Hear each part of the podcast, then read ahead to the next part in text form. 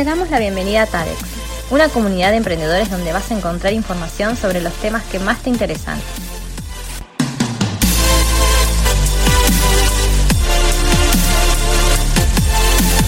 Escucha nuestro nuevo podcast y no dejes de seguirnos en nuestras redes.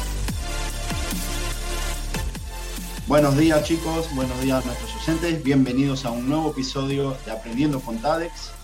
Hoy, eh, en esta mañana de grabación, vamos a tener una charla increíble, muy buena, de un tema muy importante y que en realidad todos los emprendedores nos gusta. Eh, primero, antes de, hablar sobre el episodio de hoy, le voy a dar los buenos días a nuestra querida amiga Tatiana y a nuestro amigo Ezequiel, que nos van a estar acompañando, como siempre. Hola chicos, buenos días. Buen día, ¿cómo están todos? Gracias por escucharnos, como siempre. Bueno, y hoy, eh, para hacer la presentación, nuestro amigo Boni nos va a contar un poquito sobre quién es y sobre cuál es el tema tan importante del que vamos a hablar hoy. Boni. Bueno, bueno, bueno, bueno. Primero, me causa gracia todavía cuando me dicen Boni. Estoy muy acostumbrado al Bon ahora después, pero bueno, pero siempre tenemos el apodo cariñoso de Tati que se nos arraiga a todos, ¿viste? Exacto. bueno, chicos, hoy tenemos una invitada muy especial y sobre un tema muy especial, porque es un tema que eh, nos cuesta y nos duele a los emprendedores, este, pues un tema, eh, digamos, eh, difícil, pero súper, súper interesante y que sobre todo tenemos que tener en cuenta. Es una parte de nuestro emprendimiento que la verdad que hay que tener en cuenta. Y para esto trajimos a alguien que la verdad que la tiene muy clara con el tema y que ya les adelanto que va a estar presente en alguno de los cursos, así que escúchenla muy bien, la doctora Irina González. Buenas, Iri. Hola chicos, ¿cómo están? Un placer acompañarlos. ¿Cómo estás? Bienvenida, muchas gracias por estar con nosotros. Bienvenida, Iri. Bueno, primero sí, gracias por, estar acá. La verdad que este, sabemos que tenés una agenda un poquito apretada y que nos dediques un, rato a nosotros, este, está, está buenísimo. Y sobre todo para, para ese tema, ¿no? que la verdad que va a dar que hablar. Sabemos que no va a alcanzar un episodio, pero seguramente va a haber un par más y este, vamos a ir adelantando algunas cosas para, para los próximos cursos por venir. Y bueno, Iri, este, más que nada lo que vamos a hablar es esto de unos tips, digamos, eh, contables impositivos eh, para los emprendedores, que, en Argentina sabemos que los impuestos son importantes, ¿no? Sí, ni, hablar. Este es el tema clave al momento de iniciar un proyecto, como quien dice. Sobre todo esto, tenerlo en cuenta antes de empezar. Ese fue un enfoque que me gustó que, estás teniendo y, la verdad que está bueno porque realmente uno empieza, viste, bueno, quiero, bueno, quiero vender algo o quiero, este, no sé, soy bueno haciendo jabones o haciendo velas y quiero empezar a venderlo. Y me hago una tienda y no sé qué. Y cuando llega el momento de vender y de facturar y, de cubrir costos y todo, digo, no sé cómo es. Y recién ahí voy a un contador, ¿viste? Claro, todos recurren a nosotros cuando ya están en el baile y ahí dicen, ¿y ahora para dónde arranco? exactamente. Así que la idea es anticiparnos que les, que les solucione todo en dos días. exactamente, sí, vienen todos desesperados. Pero bueno, a ver, eh, lo más importante al momento de iniciar un, proyecto o un microemprendimiento es saber cuál es la actividad que ustedes van a querer emprender. Eh, eso es la clave de todo. Y siempre asesorarse, eh, ya sea con un contador, un abogado, porque hay un, montón de cosas que, la gente no conoce y, y, bueno, que cuando empezás a desarrollar tu actividad empiezan a surgir y te encontrás solo a la deriva que no sabes para qué lado disparar. Eh, así que bueno, eso sería una de las primeras cosas. Primero establecer a qué me voy a dedicar, eh, qué es lo que quiero hacer, hacia dónde apunto, qué actividad quiero desarrollar. Una vez que definen eso, ahí podemos establecer impositivamente, bueno, ¿para qué lado arranco? ¿Qué es lo que tengo que hacer primero? Eh, como ustedes saben, acá en Argentina, eh, uno de los impuestos más conocidos es el monotributo, que es generalmente a donde apunta todo el mundo cuando empieza una actividad. El monotributo es un régimen sencillo, eh, fácil, que no requiere de tener un contador atrás, o sea, tranquilamente uno se lo puede controlar todos los meses. Eh, es uno de los regímenes más económicos cuando uno recién comienza, eh, lo que tienen que tener en cuenta, la única falencia que tiene el monotributo, es que hay determinadas actividades económicas que no están encuadradas en este régimen. Entonces, ese sería el único problema que podría llegar a tener una persona que recién comienza un proyecto, de que capaz la actividad que eligió desarrollar no estaría eh, dentro de ese régimen. Pero bueno, eh, ahí es donde entra el contador en el asesoramiento de, bueno, esto sí, esto no. Sí, sí, sí. Y una consulta. Mm. Uno como, como emprendedor que comienza, ¿no? Eh, nosotros, eh, unos temas que tratamos mucho en nuestros podcasts es durante la pandemia cómo crecieron los emprendimientos digitales y cómo la gente empezó a vender cosas desde la casa. Mm. Cuando uno comienza, la realidad es que no, está anotado en ningún lado y gracias que ya sabe manejar una red social. Entonces, vos, eh, ¿qué punto de partida le darías al emprendedor? O sea, a partir de cuándo él tendría que formalizar su actividad? ¿A partir de cuándo él tendría que anotarse en el monotributo, por ejemplo? Mira, eh, por ejemplo, ahora se usa mucho el tema de las ventas por Mercado Libre. Eh, las ventas de Mercado Libre que implican que uno usa la plataforma de Mercado Pago generalmente para recibir el dinero que te paga la persona de lo que te está comprando el producto. Eh, el problema empieza a surgir ahí, cuando vos necesitas disponer de ese dinero para pagar un proveedor o para pagar tu tarjeta de crédito y necesitas girarte esa plata que tenés en la cuenta de Mercado Pago a una cuenta bancaria, en un banco, pongamos Banco Galicia, Banco Santander. Entonces, ahí es donde surge el primer problema y ese es el punto donde vos te tenés que inscribir, aunque sea como monotributista en una de las categorías más bajas, como para empezar a reflejar esa, ese ingreso que vos estás teniendo en un régimen. Entonces, sos un, emplea sos un, un, contribuyente en blanco, vendría a ser, y no vas a tener problemas con el fisco. Si vos seguís trabajando eso en negro, cuando vos empieces a gastar con tu tarjeta de crédito, empieces a mover la plata, la FIP se va a empezar a dar cuenta, porque una de las cosas que más cambió en este último tiempo es el cruce de información que hay entre los organismos. Antes pasaba un poco más desapercibido. Ahora la FIP cruza con el Banco Central, el Banco Central cruza con un organismo nacional, con uno provincial, y empiezan a, mechar ahí entre una cosa y otra, y te agarran. Es fija. La FIP es como Facebook, sabe de lo que estamos hablando ahora. Eh, o sea, nos está escuchando en este momento, lo nombramos y sabe que estamos hablando de ellos. Eh, saben todo. a ver, las herramientas digitales también ayudaron al fisco a, tener más, más cruce de información, justamente. Así como nosotros tenemos más información nosotros, la FIP obviamente tiene mucha más también. Este, Exacto. Pero es clave el punto que estás tocando. La gente generalmente no, no se inscribe o empieza este, así. Eh, claro, lo, bueno de, la parte de los monotributistas es que la parte de la inscripción es muy sencilla, eh, solo tienen que tener QUID y clave fiscal. En el caso de que la gente no tenga su clave fiscal, es muy sencillo obtenerla. En la actualidad, con todo el tema de la pandemia, se modificaron muchísimas cosas, es, es mucho más fácil y sencillo. Y la inscripción se puede realizar tranquilamente por internet, o sea que en 24 horas vos estarías regularizando tu situación ante el fisco. Bien, Perfecto. Y, Después vamos, a hacer una breve presentación sobre cómo realizar esa inscripción eh, Iri, te hago, te hago una consulta. Los emprendedores, para aquellos que por ahí son un poco más eh, organizados y dicen, bueno, antes de arrancar el proyecto, quiero ver en dónde me puedo encuadrar, si puedo ser monotributista o no. La FIP dispone de un listado, digamos, de los no la palabra no serían las categorías, pero dispone un listado sobre qué rubros, eh, eh, se, digamos, están dentro del, se podrían encuadrar dentro del monotributo. Eh, ¿Existe ese listado? A ver, hay un listado en la FIP publicado de todas las actividades económicas. Dentro de todas esas actividades económicas, la FIP no hace una diferencia entre qué sí monotributo y qué no. Por eso ahí sí necesitas capaz de un contador que te asesore y te diga, esta actividad sí, bueno, esta no, mira, está como en un gris, o la otra definitivamente no, tenés que ser un responsable general. Em, pero sí, hay, hay una tabla de actividades y hay una tabla de categorías de monotributo, que ya eso te determina si la actividad está incluida para anotarte como monotributista, directamente podés ir a la tabla del monotributo y ahí verificás eh, los parámetros que establece esa tabla, te fijas en qué categoría encuadrarías y te puedes inscribir. Perfecto. Iri, bueno, Perdón, ¿eh?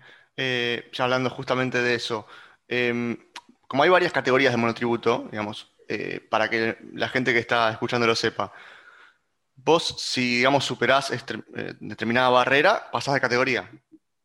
Exactamente. por ejemplo, el monotributo es un régimen que dos veces al año tiene una recategorización, que se llama recategorización anual. Generalmente es en los meses de enero y julio, actualmente con la última modificación que se hizo, y lo que se hace es evaluar el monto de facturación total. Se hace un anualizado de, de, los últimos 12 meses y ahí te fijas en qué categoría quedaste encuadrado según la facturación que tuviste. Eso es importante. te encuadran automáticamente en otra categoría, vos no tenés que hacer nada. No, lo, o sea, ese es un problema, porque la mayoría, para no pagarle al contador para recategorizarse, te dice, ah, yo me pasé, pero la FIP me recategoriza de oficio. ¿Qué pasa? Cuando la FIP te recategoriza de oficio, es como que te deja una manchita en el legajo que dice, eh, fulanito de tal se pasó y se quiso hacer el, el piola y no se quiso recategorizar. Entonces la FIP te recategoriza de oficio, pero no es lo más lindo si vos ya sabés que te pasaste, recategorizate. El tema es que yo creo que la gente no sabe que se pasó, por eso. Este, la mayoría de la gente, sí, la mayoría de la gente, yo me doy cuenta de muchos de los clientes que tengo, eh, no controlan su nivel de facturación. Facturan, facturan, facturan y de repente llega un momento y me dicen, ay, me pasé de categoría. Y bueno, sí, porque hay que controlar. están los que facturan y cuando ven que llegan no facturan más. También, también, sí, sí, hay, hay de todo, hay de todo. Em, no está ni bien ni mal, ¿no? Cada uno sabe cómo controlar su facturación. Eh, yo particularmente cuando controlo la mía, eh, mi sistema es, yo guardo todas mis facturas en PDF y me armo un Excel mes a mes de cuánto es lo que facturé y yo me controlo a mí misma. yo porque soy contadora y lo sé hacer, pero para mucha gente que se inscribe sola y que no consulta y que no tiene un asesoramiento, eh, no, no hace ese control. Y antes, cuando la facturación era en papel, pasaba más desapercibido. Ahora, al hacer todo electrónico, el cruce es automático. Vos hiciste una factura y la FIP ya sabe cuánto facturaste, a quién le facturaste, a qué mail mandaste la factura, todo. ¿Qué ropa tenías puesta cuando Sí, no, no, no. No, es, es un tema, pero bueno, es importante, lo que sí tienen que eh, hacer una distinción en los monotributistas, que la tabla del monotributo tiene desde la categoría más baja, que es la letra A, hasta la categoría K. Pero hay una distinción. Las últimas tres categorías de monotributo están destinadas a la venta de bienes muebles, no a la prestación de servicios. La gente que hace mm. prestación de servicios, o sea, profesionales, contadores, abogados, arquitectos, psicólogos, eh, licenciados en marketing, ellos llegan hasta la categoría H.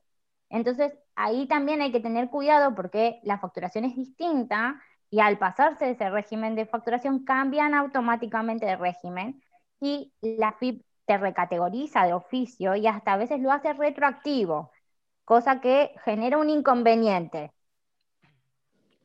Eso es muy importante. una duda. ojo con eso.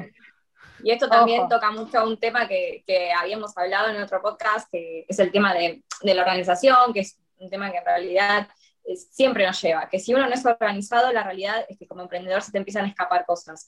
Y hay muchos emprendimientos em, que son de, de, una o dos personas, y la realidad es que, que uno tenga buenas ideas no significa que siempre sea organizado y que tenga todo bajo control. Entonces, están buenísimos estos tips que estás tirando, porque hay un montón de emprendedores que realmente están en Pampa y la Vía con estos temas, no tienen idea, no tienen idea quizás ni cuánto facturan, venden y bueno, ya fue, venden, para ellos el negocio es eh, hacer algo, venderlo y que les ingrese el dinero. Eh, mismo tampoco separan sus finanzas eh, personales de las finanzas de este emprendimiento, lo cual también es un caos, que es un tema importante que, que, también se ha tocado en otro podcast. Entonces, para todos los emprendedores y las emprendedoras que nos están escuchando, tengan en cuenta todos estos tips que, nos está dando Irina, porque a la hora de formalizarnos es clave identificar bien en qué categoría nos tenemos que inscribir y para eso tenemos que estar bien asesorados y tenemos que llevar sí o sí un control de todo lo que facturamos, de cuál es nuestra actividad y también primordialmente cuál es nuestro objetivo con este emprendimiento. Exacto, sí. Ese, para mí e, esa es la clave principal que tienen que tener todos en cuenta. La organización y la administración son dos claves fundamentales al momento de iniciar un proyecto. Y hoy también que en cuenta que hay muchas aplicaciones y, este, y, herramientas que te ayudan a organizarte también, ¿no? Hay aplicaciones para llevar tus facturas, este, con alertas para los vencimientos de cosas, o sea, hoy hay muchas, este, muchas herramientas que nos ayudan a, bueno, si no sos el más organizado del mundo, tenés una ayuda aparte, digamos. O sea que bueno, de hecho creo que vamos a hablar en algún episodio de un par de herramientas eh, para la organización porque va a ser, va a ser un punto clave también. Así que. Y, creo que, Otro, punto importante es también considerar los impuestos, ¿no? Porque no nos olvidemos que los impuestos van a ser parte de, nuestro costo variable, ¿no? Por así decirlo, eh, porque sobre cada venta hay que pagar impuestos y eso va a influir sobre el precio de venta. Entonces, digamos, saber de antemano en qué categoría voy a estar y, qué tipos de tributos voy a tener que pagar, me va a ayudar a definir mejor mi precio de venta para después no quedarme sin ganancia, porque a veces uno no, lo piensa, no lo proyecta eso y a la hora de vender vende por un precio y cuando se da cuenta que tiene que salir a pagar IVA y, los demás impuestos se da cuenta que no ganó nada o, o ganó muy poquito y no era lo que pensaba y termina siendo inviable el proyecto. Claro, bueno, eh, es que ese es, ese es otro tema que mucha gente no lo tiene en cuenta. Eh, ser monotributista implica un costo mensual fijo todos los meses, que no afecta tanto a, como decís vos, Ponti, el tema de eh, el valor del precio de venta, porque el costo es fijo. En cambio, cuando vos ya pasás a un régimen general, el costo ese se transforma en variable, entonces ahí influye muchísimo en el precio final del producto o del servicio que uno está prestando, porque traes un montón de otros costos que antes no estaban y muchísimos más impuestos, porque al cambiar el régimen, el impuesto cambia. Son dos cosas distintas. Iri, con ese cierre que acabas de hacer, me gustaría que eh, dejemos paso a que, digamos, vayamos finalizando el episodio, porque tocaste justo el tema que vamos a hablar en el próximo, que, me parece muy importante, este, así que yo iría, digamos, dándole un cierre a esta charla para pasar en un próximo episodio al otro régimen que nos va a dar bastante que hablar, me parece. Cómo no, sí.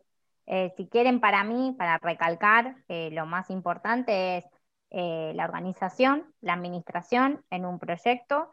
si están dentro de una actividad que va en el régimen de monotributo, quédense tranquilos, el régimen de monotributo es más sencillo, más económico, más fácil de llevar. Eh, siempre tengan en cuenta el monto de la facturación, que es una de las cosas más importantes dentro del régimen del monotributo. Y bueno, para mí, eh, siempre igual cuenten con el asesoramiento de un contador, por más que sea una actividad sencilla, que no les requiera eh, mucha parte impositiva, siempre está bueno que tengan un asesoramiento legal e impositivo para sentirse ustedes más respaldados y seguros al momento de iniciar una actividad. Totalmente de acuerdo. O mejor aún, tengan un contador entre sus mejores amigos. También. o bueno, llámenla a Iri, van a, tener contacto en el episodio, así que la pueden contactar para que los asesore. Totalmente, totalmente. Con mucho gusto, para lo que les pueda ayudar, las consultas son bienvenidas. Después vamos a, pasar tus datos de contacto y obviamente eh, para los que les interese este tema, eh, Iri va a estar dictando el curso eh, sobre todas las cuestiones impositivas que vamos a, estar publicando en TADEX, así que si les interesa, después vamos a estar publicando cuando esté disponible para que a los que les guste el tema se puedan anotar. Así que bueno chicos, hasta acá llegamos el día de hoy. Muchas gracias Iri por por este rato que compartiste con nosotros y por toda esta información súper valiosa que nos aportaste, que nos ayuda a todos, la verdad. Y bueno, gracias Bonnie, gracias Ponti, como siempre. Y nos vemos en el próximo episodio de Aprendiendo con TADEX. Chao chicos, nos, vemos. Un placer, hasta luego.